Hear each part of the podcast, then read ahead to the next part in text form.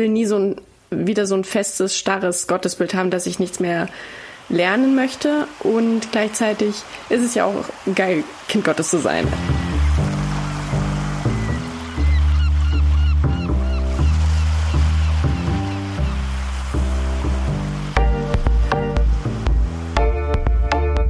das ist, was meine Mission heute ausmacht, dass ich Menschen im Hier und Jetzt liebe und ihnen Liebe Gottes, so wie ich es erfahren habe, auch weitergeben kann.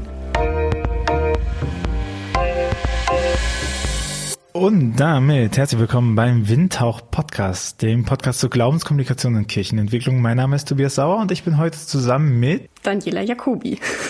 Daniela, wer bist du? Was machst du? Ähm, ich bin christliche Journalistin und Content Creatorin. Äh, so beschreibe ich mich zumindest immer in meinen YouTube-Videos am Anfang. Wer mich nicht kennt, dann hat man immer schon mal so einen kleinen Eindruck davon, womit ich so meine Zeit fülle. Was heißt das konkret? Also schreibst du für ein Magazin? Ähm, bist du in der Fernsehsendung zu sehen? Du hast gesagt YouTube-Content. Mhm. Was, was, was für Content machst du? Genau, also ich bin quasi mein eigener Chef. Also ich bin äh, nebenberuflich selbstständig mit dem, was ich mache und das ist ja auch eine Art Glaubenskommunikation.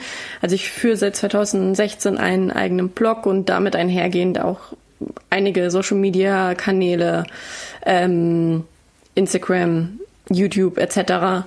und versuche dort über meinen Glauben zu sprechen, ähm, Leute dran teilhaben zu lassen, mit einzubeziehen, aber auch mittlerweile verstärkt auch irgendwo ähm, theologisch herauszufordern und, und auch zu fördern, zu inspirieren und auch irgendwo im Glauben ja zu ermutigen und äh, das vorzuleben. Also ich will selber ähm, einen authentischen Glauben zeigen, so wie ich ihn gerade selber lebe, wie Gott ich, wie ich Gott gerade selber in meinem Leben erlebe. Wir können ja ruhig das, den Namen nennen. Also du bist oft äh, als Ewiglichtkind genau. unterwegs. Äh, wie kamst du auf den Namen Ewiglichtkind? Ewiglicht. Das für meine rheinische Zunge ist es sehr schwer auszusprechen. ähm, das war eine ein etwas längerer Prozess in 2016, wo ich mir überlegt hatte, was ähm, ich kommunizieren möchte und so ein Name ist ja auch irgendwo immer ein bisschen auch Programm. Was steht dahinter? Welche Bedeutungen sind da drinne? Und ähm, für mich schwingen da unterschiedliche Bedeutungen mit, also sowohl im Namen selber als auch in der Visualisierung. Ähm, mein Logo ist ein großes Feuer, in der Mitte ist ein Herz und in dem Herz wiederum ist ein Kreuz. Und ähm, das spiegelt so ein bisschen auch meinen Namen wieder. Also an, bei ewig denke ich an, an Gott, weil er ewig ist. An Licht denke ich an Jesus, weil er das Licht in meinem Leben ist, das Licht in meiner Dunkelheit und ich ihn in, als Licht in meiner Dunkelheit schon selber sehr oft erlebt habe. Und Kind ist so ein bisschen meine Rolle darin. Ich bin geliebtes und angenommenes und gesehenes und wertgeschätztes Kind Gottes. Und der Name ist 2016 entstanden. Zwischendurch habe ich immer mal überlegt, vielleicht sollte ich das ändern. Will ich noch gerne Kind sein? Und gleichzeitig merke ich aber immer wieder, doch, das macht einerseits auch so ein bisschen demütig. Du bist Kind, du darfst noch lernen, du hast nie zu Ende gelernt und du bist jetzt nicht so, ich will nie so ein, wieder so ein festes, starres Gottesbild haben, dass ich nichts mehr lernen möchte und gleichzeitig ist es ja auch geil, Kind Gottes zu sein. Also. Und ich meine, das ist ja prinzipiell im christlichen Glauben verankert, diese Kind-Eltern-Logik, mhm. die da so mit sich zieht. Äh, du hast gesagt, du machst so ein bisschen was auf deiner Seite, aber äh, machen wir Real Talk, wenn man auf deiner Seite drauf guckt, dann hast du einen YouTube-Kanal, einen Instagram-Kanal, du hast einen Telegram-Kanal, du hast einen Discord-Server, äh, man kann für dich spenden, du hast einen Spreadshirt-Shop, du hast äh, Bibellesepläne. Du hast, du bist eine ganz schöne Content-Maschine über die Jahre hinweg. Ja, ja. Da hat sich einiges ähm, gesammelt, da ist viel zusammengekommen und auch vieles, was ähm, tatsächlich auch selber so ein bisschen aus der Not und aus meinem eigenen Leben heraus entstanden ist, wo ich selber Bedarf hatte oder wo ich selber drüber reden wollte, weil ich das Gefühl hatte, ah, oh, jetzt müssen wir aber mal drüber reden, weil sonst keiner drüber spricht und jetzt mal hier Butter bei die Fische. Ähm, oder genau, also gerade so Sachen, die ich dann auch selber angeboten habe, Sachen für einen Download. Ich bin ein sehr kreativer Mensch und ich habe super gerne einfach schöne Sachen Hintergründe für mein Handy, für Desktop und was weiß ich. Und dann, ja, wenn ich sie eh schon mache, dann biete ich sie Leuten auch gerne an. Warum hast du damit angefangen? Also ich meine, du hast ja gar keinen, du hast ja gar keinen, ähm, da war ja kein Auftrag hinter, du hast ja gar keinen, du hast ja keinen Job mhm. daraus, du hast ja nichts, was gesagt, So, und wenn ich mir angucke, äh, du hast ja nichts, was, was irgendwie sagt, hier hast du das Geld, mach mhm. mal. Und wenn ich mir angucke, was du alles gemacht hast und, und jetzt auch schon eine richtig lange Zeit, ne, wenn du sagst, 2016 hast du angefangen, du bist immer noch aktiv, da ähm, sind ja schon sieben Jahre mhm. reingeflossen. So, äh, was, warum? Mhm. Daniela, warum? Warum tust du das? ähm, ja, ich glaube, das ist einerseits ähm, mein, mein eigenes Ich, das ähm, also ich weiß nicht, ob es Persönlichkeit ist, ob es irgendwas, ähm, wie mein Gehirn tickt. Ich habe super gerne einfach was zu tun. Ich bin ein äh, kreativer Mensch, dem ständig Ideen durch den Kopf flitzen und ich kann auch da nicht ruhig sitzen, weil ich so viele Hummeln im Po habe. Und ich, das hat schon in meiner Jugendzeit angefangen, dass ich super viel immer gemacht habe. Und irgendwann, als dann die Technik in mein Leben kam, kam dann auch der erste Modeblog. Und deswegen also so dieses ganze Blog-Business und auch irgendwas mit Medien machen, das war schon sehr früh in meinem Leben drinne und auch für meinen Abi-Jahrgang damals habe ich auch sehr viel immer mich eingesetzt und auch in, in wie hieß unser Team? Ach, ich weiß nicht, ich habe jedenfalls auch ganz viel Grafisches gemacht in unserem Team damals ja, die ganzen Abi-Party-Flyers und sowas, man kennt's ja noch. Mhm. ähm, genau, und irgendwann ist der eingeschlafen, äh, dieser Modeblock, weil meine Kamera kaputt gegangen ist und ohne Kamera macht sowas natürlich wenig Sinn. Ähm, und dann habe ich meine Ausbildung begonnen zur Mediengestalterin und ich hatte aber einfach wieder Bock, was nebenbei zu machen, weil ich habe, ich mache gerne was, ich äh, brauche ein Ventil für meine Kreativität, ich habe Bock auf Sachen und dann wollte ich erst in Richtung, sag ich mal, Designportfolio gehen. All das, was ich so designe, an Grafiken, an kreativen Sachen, die ich in der Ausbildung mache, dass ich die irgendwo präsentiere und Leute mit reinnehme oder grafisches Know-how weitergebe.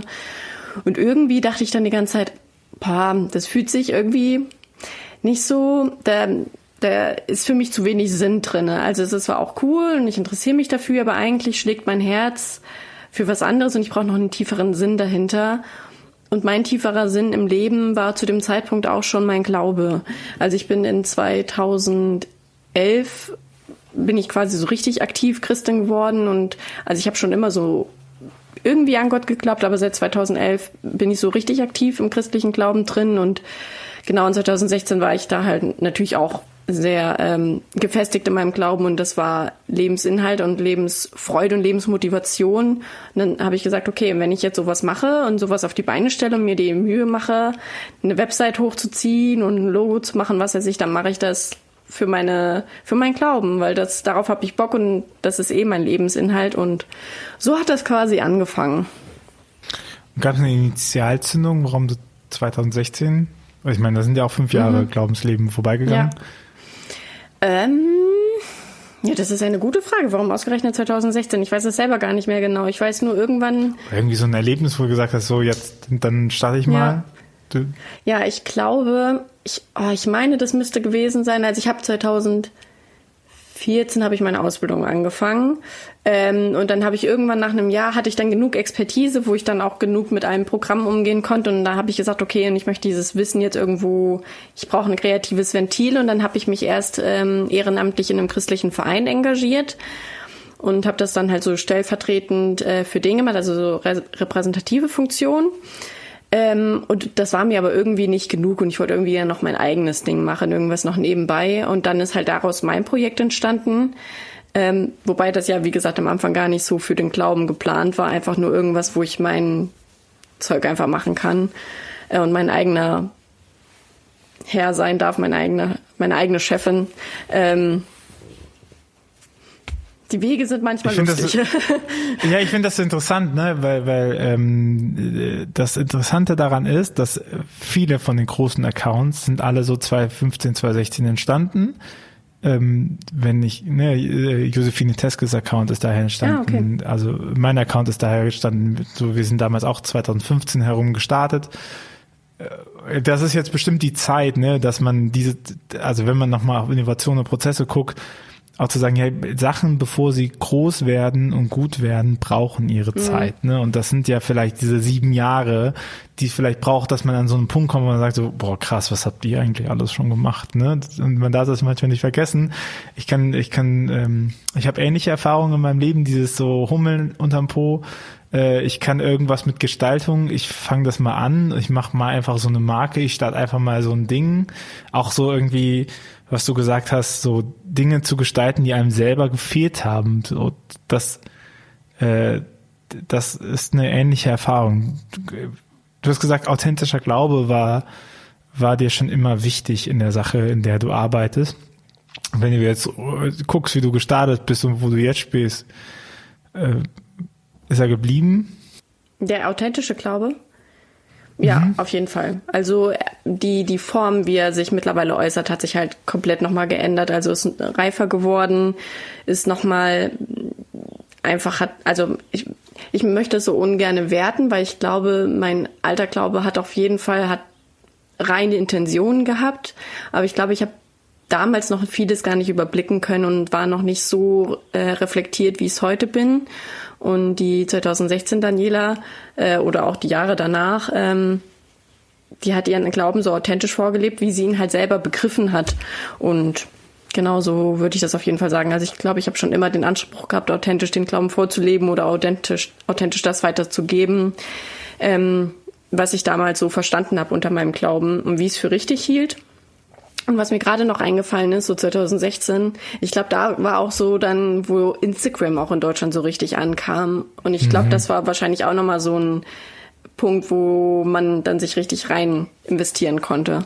Ich glaube, 2012 oder so ist die Instagram-App überhaupt auf Android draufgekommen. Die ist gar nicht so alt. Und ich weiß nämlich auch, dass ich irgendwann Instagram damals war halt auch einfach äh, Kategorie äh, Essensfotos. Mhm. So, also dass da und und und dann ging's, dann war es eine ganz lange Zeit war Instagram Blogging-Plattform und äh, wir hatten ja das Projekt Theo Radar, wo wir die christliche Blogosphäre so ein bisschen angeguckt haben und man sah schon, dass die Leute von ihren eigenen WordPress-Installationen, wo sie gebloggt haben, hingegangen sind und haben Instagram-Beiträge geschrieben und so. Das ist ja jetzt auch, ich würde sagen, tendenziell eher wieder zurückgegangen. So klassischer Blogging-Content also so dieser, ich mache ein Bild und schreibe dazu einen Text mit meinen Gedanken mhm. und so, mhm. findet man schon seltener, ne? oder also korrigiere mich. So, das stimmt, das ist auch so diese Zeit. Deswegen wird es sehr spannend, was in sieben Jahren für TikToks-Kanäle groß sind, die wir alle noch nicht äh, gesehen ja. haben.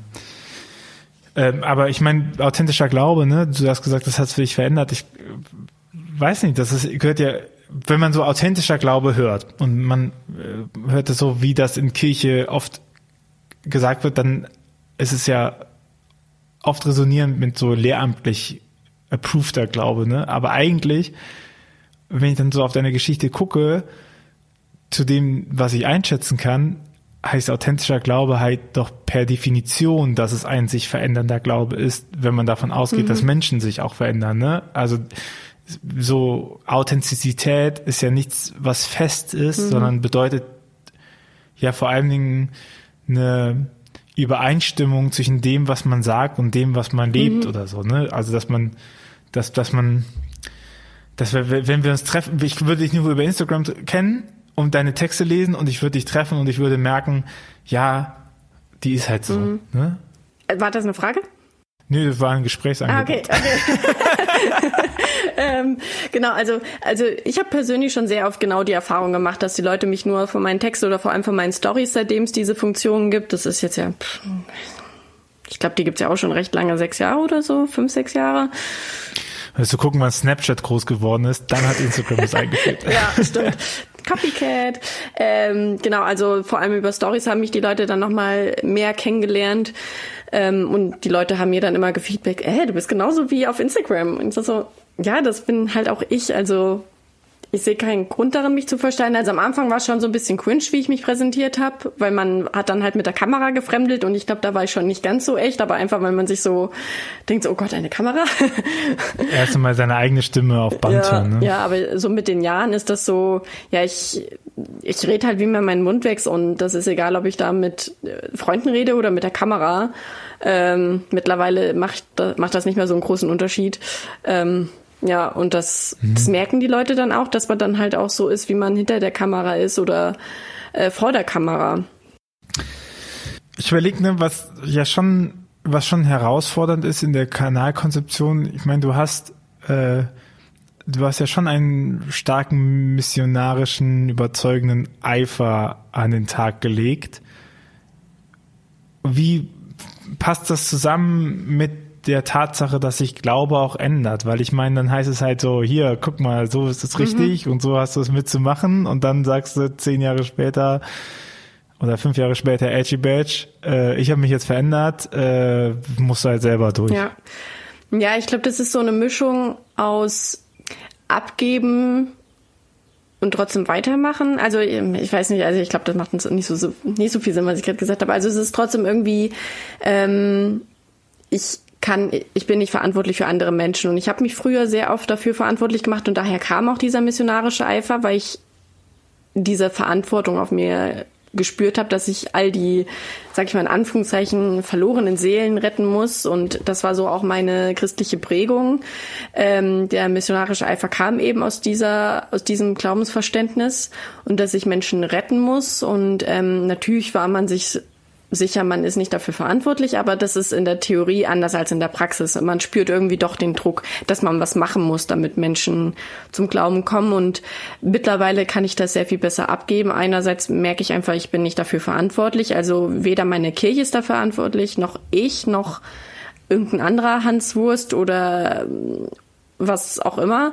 Ähm, genau, und gleichzeitig geht damit auch irgendwie einher, die Leute sind auch dafür selber verantwortlich, einen mündigen Glauben zu entwickeln. Also ich verstehe darunter, dass die Leute auch selber sich bewusst sind, dass Glaube sich verändert und verändern darf vor allem. Also dass er, dass Glaube nie ein starres, festes Konzept ist von vornherein und dass unsere Erkenntnisse und Anführungszeichen immer ein, ein, ein gewisses Abbild des jetzigen Zustandes ist und in zwei Jahren komplett anders sein kann und und wer Leuten einen Vorwurf macht, dass sie sich verändern, hat irgendwie menschliches Leben auch nicht ganz verstanden.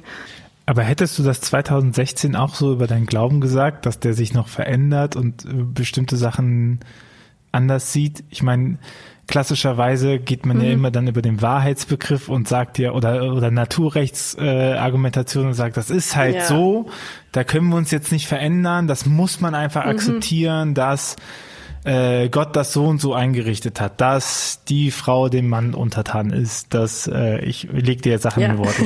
Wird das jetzt nicht. So, also ne, das sind ja so klassische, dass man immer über den Wahrheitsbegriff argumentiert und sagt, äh, kein Jota verändert sich von dem alten Gesetze. So, ja. das bleibt jetzt alles so, das bleibt alles so, wie es ist und so. Und das, was du ja sagst, klingt das lässt ja zu, dass sich was ja. verändern darf. So. Ja, also mittlerweile. Also früher hätte ich das auch niemals gesagt. Ich glaube, also ich komme für den Kontext aus einem sehr fundamentalistisch geprägten Umfeld. Ähm, Freikirche und ähm, wurde da eben genauso geprägt. Und ich habe auch neulich in ich habe meinen Kleiderschrank ausgemistet und ein paar Sachen noch, die vom Umzug hier rumlagen. Und dann habe ich ein T-Shirt gefunden, das ich mal selber gemalt hat. Und dann stand hinten auf dem Rücken ganz, ganz groß drauf, äh, die Wahrheit ist nicht tolerant. Und, und das war halt komplett meine Prägung. Ich war davon von, also tief überzeugt und heute denke ich mir, hm, man kann auch irren. also, ja, ich hätte es damals nicht gedacht und ich glaube, ich weiß nicht, was die Daniela von 2016 in ihrem Glaubenseifer von der Daniela von heute halten würde. Also ich glaube, sie wäre mindestens sehr skeptisch und wenn nicht sogar irgendwie schockiert. Ähm, aber ich denke mir, ja gut, mit dem Horizont nicht, nicht verwunderlich. Also Vielleicht würde sie für dich beten. ja. Aber das, ich finde das nämlich super spannend an deinem Account und an der Sache, äh, wie du arbeitest, weil ich meine, ich habe deinen Account erst kurz vor deiner Social Media Pause kennengelernt, mhm. die du eingelegt hast für deine eigene Neuorientierung und ich habe dann dein Revival. Also ich weiß, ich habe dich getroffen und der letzte Post, den ich gesehen habe, war der ich gehe jetzt in Pause und so und, und in der Zeit bin ich auf deinen Account mhm. aufmerksam geworden. Und äh, dann bist du wiedergekommen und hast gesagt, ja, jetzt äh, geht's hier ein bisschen anders voran und äh, ich habe mich verändert und das mit und das ist ja super super spannend, weil deine Nutzerinnen, deine FollowerInnen, die, die dem Account folgen, die haben mir nicht dieselbe Entwicklung mit dir durchgemacht, ne? Ja. Von, ja, die Wahrheit ist nicht tolerant hin zu, naja, Glaube ist halt etwas, was mit Erfahrung und mit Subjektivität zu tun ja. hat, so, ja. weil wir alle nicht Gott sind und wir deswegen alle nicht wissen, was genau Wahrheit ist und so. Ähm, ich könnte mir vorstellen, dass, ähm, dass da eine große Spannung war oder, mhm. oder ja. haben alle gesagt, ach ja, gut, dass mal jemand sagt, So, du kommst einfach, also dein Account davor war einfach ein klassischer evangelikaler Influencer-Account, mhm. oder? Würde ich auch sagen. Also ich habe, glaube ich, ähm ein sehr hübscher, sehr professionell, äh, auch nicht, ich würde auch nicht sagen radikal evangelikal, mhm. also so man sagt so, oh Gott, äh, was ist da passiert, mhm. so, sondern halt, ich würde klassisch evangelikal, ja. so. Ja, also das habe ich mittlerweile auch so ein bisschen für mich ähm, reflektieren können und das tut doch gut zu hören. Also ich habe in meiner Dekonstruktion, wo ich vieles hinterfragt habe, auch gedacht, so, oh Gott, war ich eine von den ganz Schlimmen. Ähm, so eine richtig radikale und auch so, so mit Hasstiraden und sowas habe ich Leute irgendwie habe ich sehr viele Leute verletzt dadurch. Und natürlich ähm, merke ich durch diese Einstellung, verletzt man per se Menschen. Also allein Queerfeindlichkeit ist ein großes Thema. Ähm, aber ich merke auch, ich war nicht ganz so schlimm, wie ich es befürchtet habe. Ich war nicht super radikal und auch ich hatte nicht viele typische Einstellungen, wie es manche fundamentalistische Gläubige ähm, teilweise entwickelt haben, auch während Corona. Äh, also gerade so Corona ist so ein großes Thema und Verschwörungsmythen, äh, da war ich definitiv überhaupt nicht auf diesem Trichter. Also ich habe einen großen Aufklärungsartikel über Corona geschrieben, über auf äh, Verschwörungsmythen und ich war da sehr wissenschaftlich orientiert. Ähm, und da merke ich wieder, okay, du hattest vorher schon, du hast dich bemüht, ähm, aber dein, du hattest deine Grenzen aufgrund deines Gottes- und Weltbildes und die, so ein Gottes- und Weltbild lässt sich nicht von heute auf morgen einreißen. Also es ist ein Prozess und ähm, das, das braucht Zeit, das abzubauen und wieder neu aufzubauen oder oder auch wenn man es in, in Form von, sag ich mal, etwas sieht, was man dehnen kann, das braucht einfach Zeit, bis es sich dehnt und größer wird und bis der Horizont größer wird. Und für damalige Zeiten, ähm, glaube ich, war ich schon eine Grenzgängerin. Ähm, aber jetzt heute ist das natürlich gar nicht mehr vergleichbar. Also ja.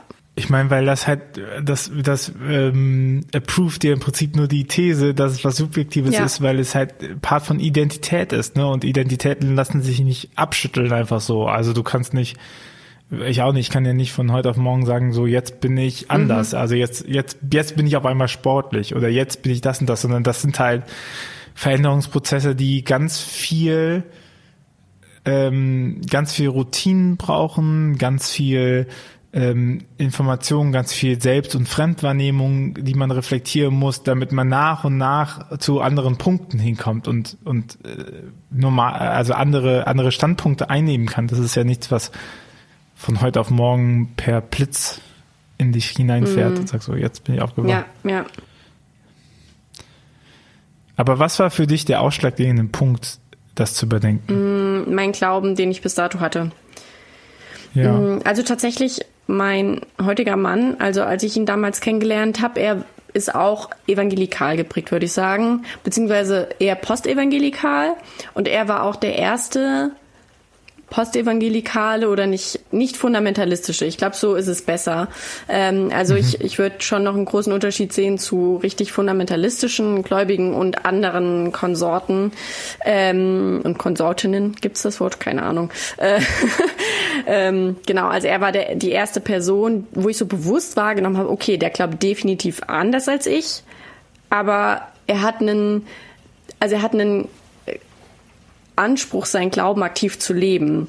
Und das kannte ich bis dato noch nicht. Ich habe noch in all den Jahren niemanden getroffen, der nicht so fundamental geprägt war wie ich, ähm, aber dennoch einen, einen, eine Art hatte oder einen Anspruch hatte, den Glauben aktiv zu leben und auch irgendwo, also gerade bei meinem Mann, ich habe gemerkt, ey, der, der ist so verankert in Gott, der, der liebt Jesus und dem ist es auch wichtig, seinen Glauben nach außen zu leben und zu zeigen und und und ähm, die christlichen Werte sind ihm auch wirklich wichtig und also was also ich habe mit jeder Faser seines Körpers gemerkt okay der glaubt wirklich an Gott und das sagt er nicht einfach nur das kannte ich nicht. Das ging in meinen Kopf überhaupt nicht rein. Ähm, und da hatte ich am Anfang dann echt Probleme, weil mein Weltbild da halt aufeinander geknallt ist, weil ich bis dato dachte, nur fundamentalistisch gläubige Personen sind die wahren Gläubigen. Und wir sind auch die, die einzigen Erretteten und auch die Landeskirche, die kannst du eh äh, wegwerfen. Da gibt es vielleicht ein paar einzelne, aber sonst alle vom Glauben abgefallen, alle, mhm. äh, was weiß ich, moderner Abfall vom Glauben und all solche Sachen. Zeitgeist. Ja, ach, Zeitgeist, ganz genau. Also all das, was halt so gerne gesagt wird in solchen fundamentalistischen Kreisen, das habe ich halt in über zehn Jahren, über elf Jahren halt einfach mit so also richtig aufgesogen. Das, das war, das hat mein Weltbild geprägt und dann habe ich meinen heutigen Mann getroffen. Ich dachte mir, okay, warum gehen hier gerade Theorie und Praxis so krass auseinander? Und dann muss ich mich damit auseinandersetzen, weil ich habe, also wir hatten sehr viele Debatten. Also mein, ich frage mich auch noch heute, warum er nicht äh, Rest ausgenommen hat und geflüchtet ist. Also das war ein sehr geduldiger Mann. Wer fragt sich das nicht bei seiner Partnerperson? ähm, ja, und wir hatten so viele Debatten und jedes Mal dachte ich, also entweder läuft bei dir irgendwas schief oder bei mir. Also irgendwo, irgendwas passt hier gerade überhaupt nicht, hinten und vorne nicht. Und ich habe dann einfach den, den Entdeckerdrang gehabt und auch irgendwo dieses, ich wollte recht haben. Ich war der festen Überzeugung, ich hatte recht. Also wollte ich auch beweisen, dass ich recht habe und ich bin dem nachgegangen. Und ich habe aber gemerkt, je mehr ich mich da reingestürzt habe, okay, also ich glaube, sein Glaube ist gar nicht das Problem. ähm, es ist meine Wahrnehmung von Glaube, von Gott und von meinem Weltbild, Menschenbild. Und das war sehr spannend, aber auch sehr schmerzhaft, weil man dann natürlich auch viele Erkenntnisse hat, die einen erstmal komplett verunsichern, äh, wo einem irgendwie liebgewonnene Glaubensüberzeugungen auch so ein bisschen ähm, wegschwimmen. Und ähm, ja, das war eine sehr schwierige Phase und genau, also mein Mann war so quasi der Auslöser dafür. Was, was fiel dir am schwersten abzulegen? an Glaubensüberzeugung? Mm, also ich glaube alles, was die Bibel betrifft. Also ich bin sehr in diesem klassisch fundamentalistischen groß geworden. Die Bibel ist Gottes Wort und zwar nicht nur irgendwie von Gott, sondern jeder Buchstabe ist von Gott inspiriert. Äh, die Bibel ist fehlerlos und die Bibel ist, ähm, ist komplett wahr, auch historisch. Also ich habe auch geglaubt, dass es eine junge Erde gibt, weil es ja so in der Bibel, in, in der Schöpfungsgeschichte quasi steht, für unser Weltbild damals. Ähm, und also ich, ich habe alles in der Bibel sehr, sehr wörtlich genommen, mit ein paar Ausnahmen. Hätte ich niemals so gesagt, aber heute merke ich, jeder ist inkonsistent. Also wir hatten auch unsere Ausnahmen, wo wir dann natürlich gesagt haben, das, das muss man nicht wörtlich nehmen, aber genau. Und das, das war so quasi der schwierigste Punkt für mich, dieses ähm, Bild von der Bibel loszulassen, wie ich sie bis dato kannte. Weil ich gemerkt habe, okay, jetzt fallen mir wirklich Sicherheiten weg. Also alles andere kann man noch irgendwie sich selber in seinem Kopf zusammenreimen oder das kann man nicht so richtig schwarz auf weiß belegen, aber die Bibel, das war immer irgendwo etwas, woran ich mich festhalten konnte, das hatte ich in meiner Hand und das war schwarz auf weiß und jetzt auf einmal kann ich mich nicht mal mehr daran klammern. Also was ist mein Glaube, woran, was ist jetzt noch mein Halt? Und das hat sehr vieles, das war der schwerste Punkt. Quasi so die Sicherheit zu haben, egal wie stimmig das hier wird und wie sehr ich in Glaubenszweifel komme, ich muss einfach nur irgendeinen Vers lesen und zack, ja. bin ich wieder back to business. Ja, ja. Und woran machst du deinen Glauben jetzt fest? Mm, also mein Glaube ist weniger im Außen gegründet, würde ich sagen. Also ich habe meinen Glauben vorher an vielem im Außen festgemacht, also Bibel lesen, Bibel an sich, ähm, beten, Gemeinschaft und, und also so Glaubensdisziplin und so Dinge, die ich als Christin ähm, irgendwo greifen kann, sage ich mal. Und jetzt merke ich, mein Glaube ist in mir drinne und und auch ich merke und ich spüre Gott auch in meinem Leben und das ist das ist nicht so einfach und das ist nichts, was ich auch anderen einfach mal so weitergeben kann, außer es ihnen halt vorzuleben, mein Glauben und wie ich Gott erlebe. Und daran macht sich heute mein Glaube fest. Also an diesen wirklich Erlebnissen und das merke ich mittlerweile auch. Und auch das ist eine sehr privilegierte Sicht, weil es sehr viele Menschen gibt, die dann sagen, ja, ich würde gern glauben, ich möchte gern Erlebnisse mit diesem Gott haben, an den du glaubst, aber bei mir passiert gar nichts. Ich bete für ein Wunder und ich werde ignoriert. Und ich ich frage mich auch, warum. Und ich kann es von meinem eigenen Leben nur sagen, ich hatte Erlebnisse, die ich Gott zuschreibe und das hält mein Glauben so lebendig. Und ich merke, dass mir einfach so diese diese Spiritualität aus mir selber heraus Kraft gibt. Ähm, und Halt gibt, zu wissen, da ist etwas, was noch über mir steht und über der Welt und über allem. Ähm, aber ich kann es jetzt nicht mehr direkt im Außen festmachen. Für mich klingt das so ein bisschen so, korrigiere mich bitte, wenn ich falsch liege, als ob du davor stärker auch noch intendiert hast, den Glauben für dich irgendwie zu begründen, also ne, in deiner Glaubenspraxis zu begründen, in deiner Bibel zu begründen, so. Und jetzt irgendwie die notwendig, also die Notwendigkeit, es zu begründen, fällt halt irgendwie weg. So, also irgendwie als, es klingt für mich, als ob du einfach das so als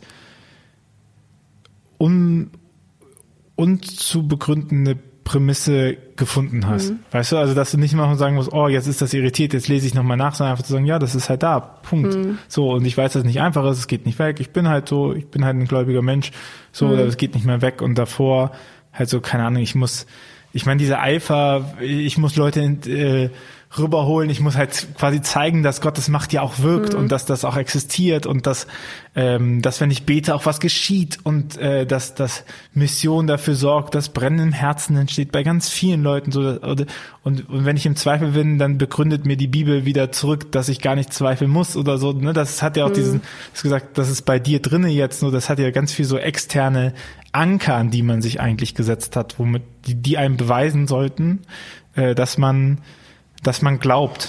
Hm. Also ich äh, würde, wenn ich das so, also jetzt so spontan überlegt, ich glaube nicht, dass es so eine richtige Begründung war. Es war halt schon tatsächlich auch eine Äußerung von diesem Glauben, wie ich ihn vorgelebt bekommen habe und auch irgendwie eine, eine Art Legitimation oder eine, mh, hm, etwas, was mir hilft, dran zu bleiben und mir zu zeigen, ähm, okay, du bist wirklich gläubig, ähm, weil in meinem alten Glauben auch sehr viel Leistungsdruck drinne war und auch immer noch in mir drin ist. Also sowas ist schwer abzulegen von heute auf morgen und auch innerhalb von einem Jahr oder so. Ähm, und ich merke, dass viele dieser Sachen, gerade so Glaubensdisziplin, Bibel lesen, beten, war so ein, ah, okay, das musst du machen, so verhält sich ein Christ und das war ähm, nee. nicht so intrinsisch motiviert? Ja, viel von extern. Also ich merke jetzt, wo ich mehr Freiheit habe, ähm, ich habe nicht mehr ein schlechtes Gewissen, wenn ich mal nicht Bibel lese. Ich habe kein schlechtes Gewissen, wenn ich mal nicht zum Gottesdienst gehe, weil ich weiß, ähm, das macht nicht meinen Glauben aus. Also das sind Sachen, die meinem Glauben helfen, würde ich auf jeden Fall sagen. Also Gemeinschaft ist cool, Bibel lesen ist mittlerweile auch äh, wieder cool, beten ist cool und gibt Halt, aber sie sind nicht mehr mein Glaubensinhalt. Mhm. Weiß nicht, wenn ich jetzt auf einmal ein Fundi werden würde, dann äh, und das auf meinem Instagram-Kanal teile und dann auf einmal die Sachen will, da würden viele Leute mir sagen, Tobias, was passiert? Oder sie würden einfach mir entfolgen ja. oder sowas, ne?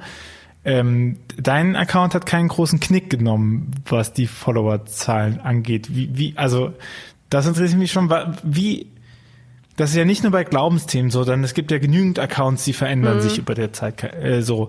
Äh, wie, wie nimmst du das wahr? Also wie nimmst du äh, die Beziehung, die du hast mit deiner Community, mhm. die du du hast du hast ja auch nicht du hast ja auch nicht den Prozess begleitet, sondern du hast ja im Prinzip gesagt, ich mache jetzt mal einen Cut und ich melde mich irgendwann mal ja. wieder. Ne? Und da hast du dich wieder gemeldet und gesagt, hi, jetzt bin ich so. Ne? Und und dazwischen ist dein Prozess gewesen, aber der ist ja nicht transparent für andere. Ja. Wie wie erlebst du diesen oder wie hast du diesen, diesen Wandel gestaltet für dich oder wie ist das Feedback von deiner Community? Ja. Was bekommst du so mit? Also ich habe tatsächlich gemerkt zu meiner Freude, dass meine Community vorher schon facettenreicher war, als ich dachte. Also ich dachte, dass sehr viele fundamentalistische Menschen mir folgen und das ist, glaube ich, mhm. teils immer noch so, dass da welche dabei sind. Ähm, aber meine Community bestand nicht nur aus solchen Leuten. Es gab auch viele, die einfach nur konservativ waren. Und konservative Leute würde ich schon noch als wesentlich ähm, flexibler in, in Meinung ansehen. Also die auch noch äh, unterschiedliche Meinungen gut aushalten können und die, mit denen man auch diskutieren kann und die einem nicht direkt den Glauben absprechen oder ihr Lehre unterstellen, wenn man mal eine andere Ansicht hat. Also es gibt Menschen, die ähm, bewahren halt gerne alte Werte oder alte Überzeugungen, teilweise auch aus einem Sicherheitsbedürfnis, teilweise aus, ähm, also aus unterschiedlichen Gründen.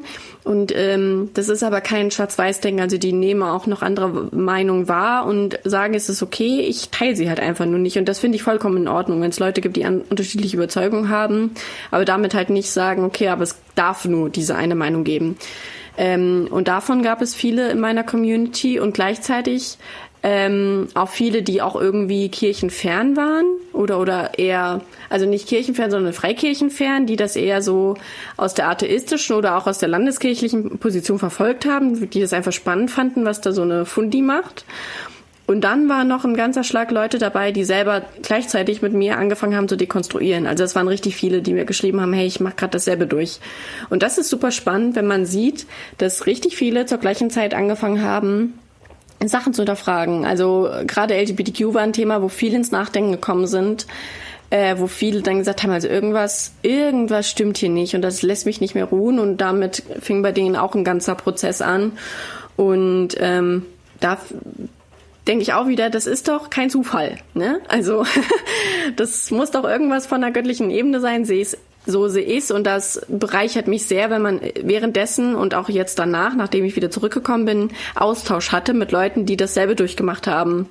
Und ich hatte, also wir haben es halt alle offscreen dann durchgemacht und dann standen wir halt alle dann ein halbes Jahr später wieder an einem Punkt und konnten uns drüber austauschen. Hey, was, äh, wie gehst du denn jetzt damit um und wie macht ihr das? Und ja. Ich meine, das ist ja auch ein Teil der Wahrheit, ist ja auch, dass die Leute, die einem folgen, oft auch ähnliches Klientel, ähnliches Milieu, mhm. ähnliche Einstellungen, wie man selber hat.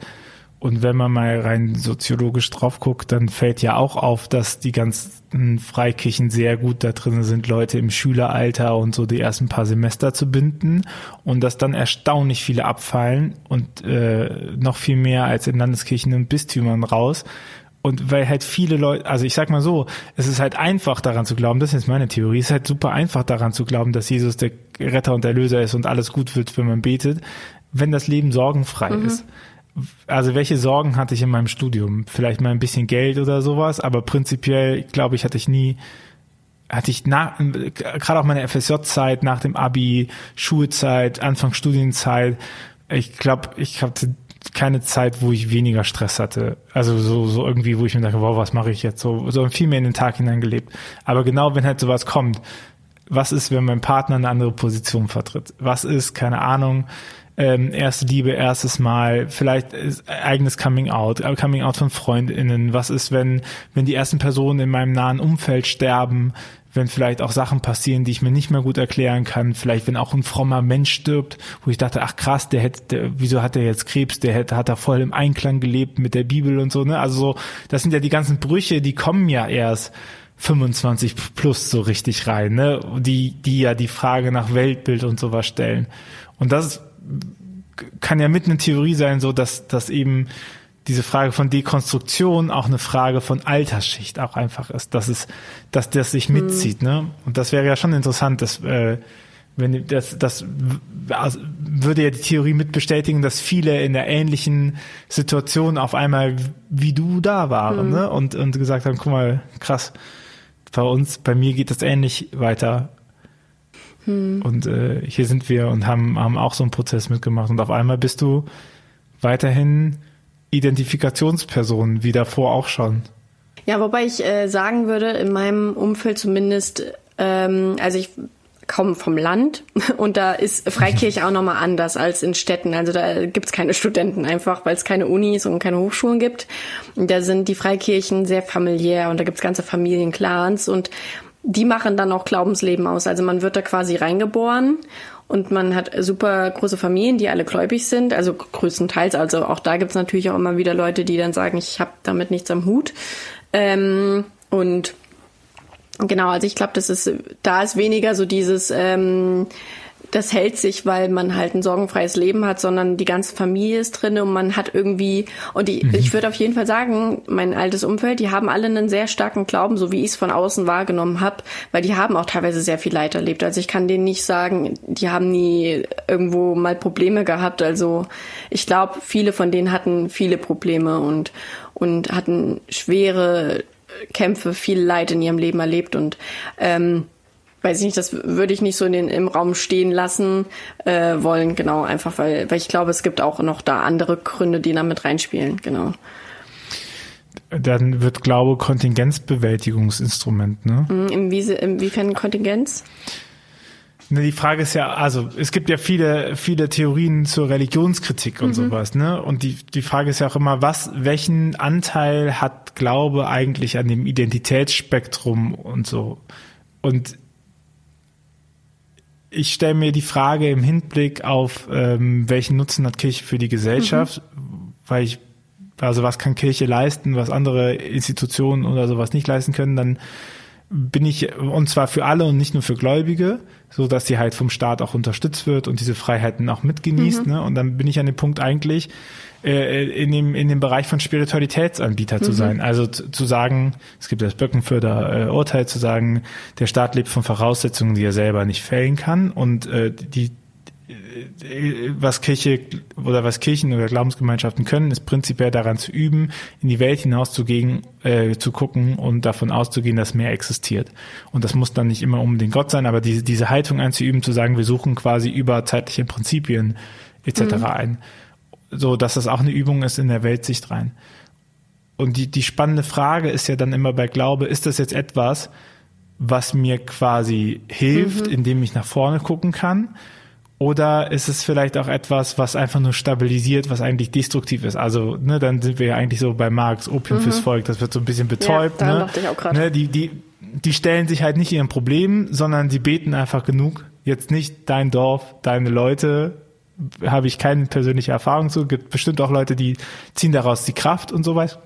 Aber wenn man über Verantwortung von Glaubenskommunikation redet, wenn man über Verantwortung für die Community redet, über die Frage, was man so macht, ne, dann ähm, ist ja die Frage so, wo ist da die, wo ist die Schnittmenge, wo ist die, ähm, äh, wo ist der Balancegrad, mhm. ne? Wo, wo ist vielleicht auch der Marker, wo jemand merkt, auch im Blick auf die Konstruktion, nee, nee, das betäubt mich gerade eigentlich. Also ich tue so, als ob alles gut ist, aber es ist gar mhm. nicht alles gut. Ich muss mich eigentlich dieser Sache stellen. Mhm. So, ich kann das jetzt nicht einfach zur Seite schieben. Oder? Ja. ja, auf jeden Fall eine berechtigte Frage. Also allein aus meiner Biografie ähm, geht das auch so ein bisschen hervor. Also ging so ein bisschen Hand in Hand. Ich habe äh, komme aus sehr vielen Jahren Mobbing in der Schule und bin dann gerade in dieser Schulzeit zum, sag ich mal, richtig zum Glauben gekommen und bin in die Freikirche da reingerutscht. Und ähm, da ist auch natürlich die Frage, ob das damals vielleicht auch irgendwo einfach eine gewisse Betäubung war. Also kann, kann man kritisch fragen, also warum habe ich mich da so für den Glauben geöffnet und was hat mir das tatsächlich gebracht? Im Nachhinein, dadurch, dass ich jetzt ja auch schon so viele Jahre dabei geblieben bin, merke ich doch immer wieder, okay, es war für mich schon Kraftressource und es ist bis heute eine Kraftressource und auch irgendwo eine, eine, eine Erfahrung, die dann irgendwo das menschlich übersteigt. Genau, aber ja. Ja, ich meine, ich glaube, man ist viel zu sehr dabei, alles mal als gut und schlecht mhm. zu bewerten.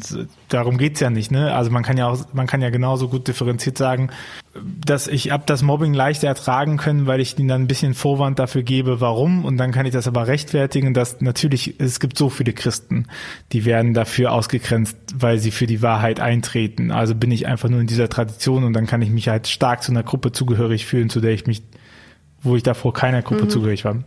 Ich, äh, das ist jetzt nicht deine Geschichte, das muss auch nicht deine Geschichte sein, nur von der, von der Perspektive so. Und das kann ja, trotzdem auch mir eben dadurch den notwendigen Kraft geben, zu sagen, ich stehe jetzt erstmal wieder und ich habe jetzt erstmal wieder eine Orientierung und ich kann jetzt nochmal auftanken und ich kann jetzt einfach mal Sachen sein lassen und muss mich jetzt nicht mit einem Ding direkt beschäftigen, um dann genau weiter halt daran zu arbeiten, so okay, jetzt brauche ich das vielleicht nicht mehr als Verteidigungslinie, was mache ich dann damit, ne? So wie gehe ich jetzt mit meinem Glauben um, so, keine Ahnung, wenn mein, mein Partner stellt mir ja gar nicht die Frage, um mich zu hinterfragen, sondern der stellt die auch aus Glaubensüberzeugung ja. raus. Ach ja, das ist ja spannend, ne? Und dann, also wer hat nicht Mauern aufgebaut mhm. in seiner Jugendzeit? So, und wie schwierig ist das Mauern, die man aufgebaut hat, irgendwie wieder äh, runterzubekommen und umso schwieriger, wenn es auch noch sowas Persönliches mhm. ist wie die eigene Glaubens- und Weltsicht, ne? Ja. Das ist ja nichts, was man, man sagt so, ach so, ja gut, dann bin ich halt kein Vegetarier mehr. ja. So, das, das ja. passiert ja nicht äh, so einfach. Wenn du jetzt nochmal drauf guckst, ähm, was, was würdest du sagen, hat das im Blick auf deinen missionarischen Eifer verändert? Also wir haben ja schon gesagt, dass du sehr krass auch reingegangen bist in den Part. Du hast schmunzend sagte ich, du bist eine Content-Maschine, also du hast super viel gemacht. Du hast super viel Output generiert, du generierst auch heute noch super viel Output. Mhm. Du hast eine Arbeitsstelle, wo du im Bereich von Mission arbeitest. Also du hast in deiner Persönlichkeit ein gewisses Sendungsbewusstsein, mhm. glaube ich, mit eingepflanzt. Äh, wenn du nochmal auf deinen Account damals guckst und jetzt drauf guckst, so, was hat sich für dich da, was, was Sendungsbewusstsein mhm angeht, geändert? Ja. Oder ist es same? Hm, also ich würde auf jeden Fall den Punkt sagen, ähm, was so im Fokus stand. Also früher stand Mission immer unter der Prämisse, dass Leute ähm, ewiges Leben bekommen, ergo Jenseitsfokus. Also es war weniger ähm, darauf ausgerichtet, irgendwo für die Leute hier und jetzt was zu tun. Also natürlich schwingt das so ein bisschen immer mit, weil Nächstenliebe ist Kern Punkt in, in, im Christentum war schon damals für mich, aber im Fokus stand immer, dass Leute ewiges Leben bekommen und das heißt Jenseitsfokus. Und heute merke ich, mein, mein missionarischer Eifer begründet sich viel mehr darin, äh, im Dienstseits Menschen schon ewiges Leben in Anführungszeichen zu geben. Also ein, ein, ein qualitatives Leben. Ein Leben, ähm, das volles und erfüllt ist. Also nicht voll mit Termin, aber einfach ein, ein ein gutes Leben und dass, dass ich meine Nächsten liebe und dass ich meinen Nächsten helfe und dass mir das Leid von meinen Nächsten nicht egal ist und auch so Sachen wie Nachhaltigkeit war früher für mich immer so ein schwieriges Thema. Ähm, gerade in diesen Kreisen wird das immer so als eine als ein Thema abseits der Kernmission gesehen, weil unsere Mission war ja, wir müssen Menschen für die für das Jenseits ready machen. Und jetzt heute merke ich, ich habe viel mehr Diesseitsbezug und das spielt alles so sehr rein und auch soziale Gerechtigkeit fand ich früher immer albern und heute merke ich, nein, das das ist das ist auch eine Kernaufgabe. Das ist mein das ist was meine Mission heute ausmacht, dass ich Menschen im Hier und Jetzt liebe und ihnen Liebe Gottes, so wie ich es erfahren habe, auch weitergeben kann. Und ähm, genau, da, da würde ich schon sagen, da hat sich Mission, mein Missionsverständnis sehr geändert. Also, und das merke ich, das ging auch sehr stark eben mit diesem fundamentalistischen Glauben einher. Das ist natürlich auch in gewisser Weise stringent, ne? wenn man davon ausgeht, dass, äh, dass hier alles untergeht und das Paradies irgendwann kommt, dann muss man sich natürlich auch nicht so viel hierum kümmern. Mhm. Oder? Auch nicht so eine unklassische äh, Denkweise. Was, was würdest du, nochmal ein letzter Blick auf deine Community, ähm, wer, wer formt da mehr? Also, was Glaubenssachen angeht, hast du das Gefühl, du gibst da mehr den Input rein oder ziehst du Sachen aus denen, die die dir mitgeben? Ne? Also wenn wir gerade mhm. auch sagen, es gab irgendwie eine gewisse Zeitgleich, Zeitgleichigkeit äh, von, äh, von Dekonstruktion mhm. und es gibt auch unterschiedliche Positionen auf einmal drin, die du auf einmal wahrnehmen kannst, die du davor nicht so wahrgenommen hast. Wie würdest du heute dein Verhältnis von dir ähm, zu deiner Community beschreiben? Mhm. Also ich würde sagen, das ähm, geht sehr stark Hand in Hand einher. Also ich gebe Impulse weiter, das, was mir in meinem Kopf gerade so rumspukt, was mir auf dem Herzen liegt und gleichzeitig profitiere ich auch unendlich von dieser Community. Also auf Instagram Teilweise, weil Instagram ist doch noch ein bisschen schwieriges Feld, weil das einfach eine sehr offene Tür ist, auch für Hater. Und ich habe in den letzten Monaten auch sehr stark mit Hass zu tun gehabt, also gerade aus diesem fundamentalistischen Umfeld. Für die bin ich ja halt ein Abtrünnige und ähm, die lassen einen das auch sehr schnell merken. Also, wie heißt dieser Spruch? Es gibt No Love Like Christian Hate oder sowas. Also ja, habe ich am eigenen Leib gemerkt, aber vor allem die Community auf Discord. Also da merke ich, da gehen die Gespräche, wenn sie tief gehen, dann richtig.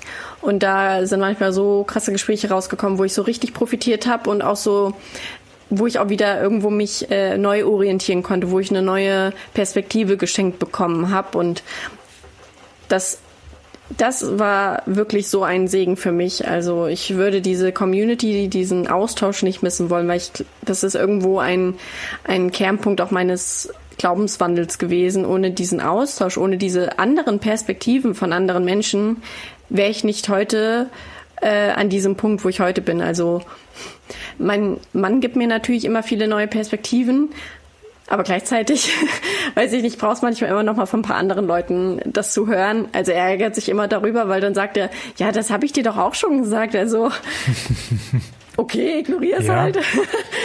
aber er ist halt auch dein Mann und nicht dein theologischer Lehrer oder sowas. Ja. Ne? ja. Rollen ändern sich auch.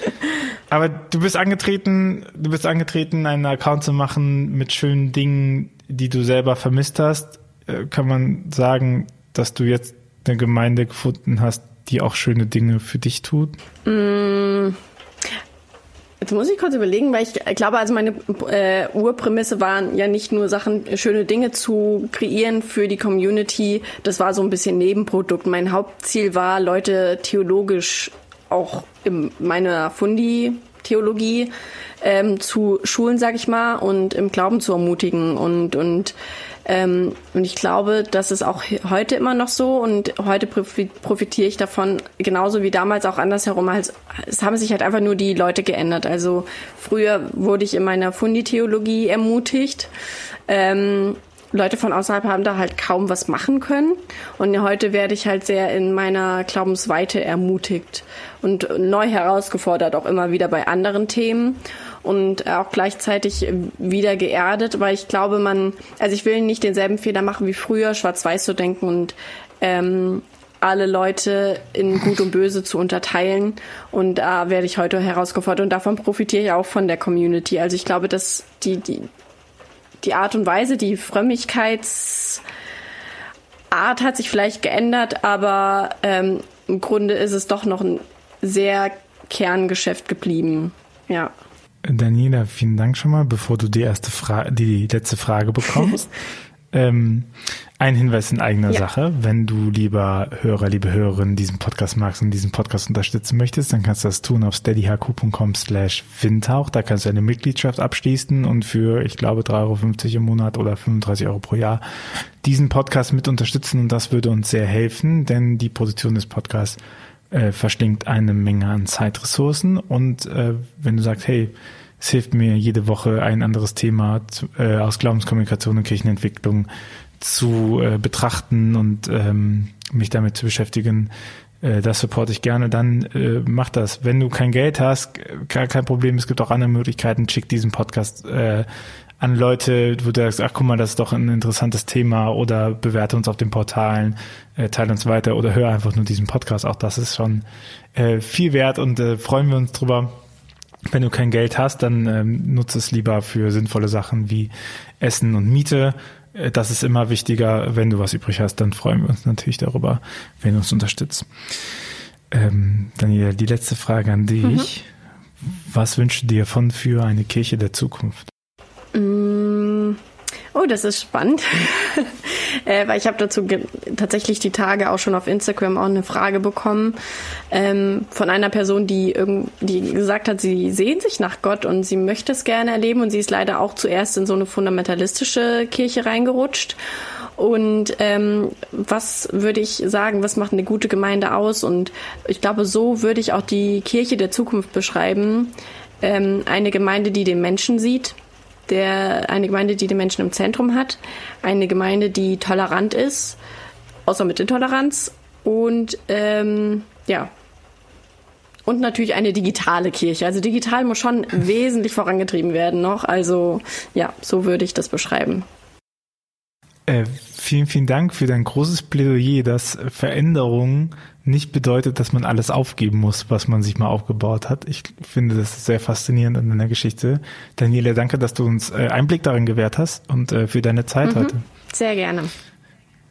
Dann äh, vielleicht bis zum nächsten Mal, dann reden wir mal über digitale Kirche. Das äh, haben wir nämlich gar nicht angeschnitten, sondern nur nur so nebenbei, dass das, dass du in diesem Bereich existiert ja. hast. Äh, schön, dass du da bist. Wer dir folgen möchte, ewig Lichtkind ähm, auf Instagram, auf YouTube. Äh, also ich kann eigentlich davon ausgehen, wenn es eine soziale Plattform gibt, dann hat Daniela da auch einen Account.